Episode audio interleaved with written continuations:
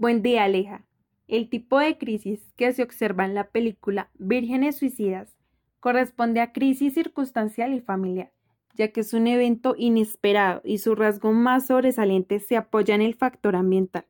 como por ejemplo la muerte de la hermana menor,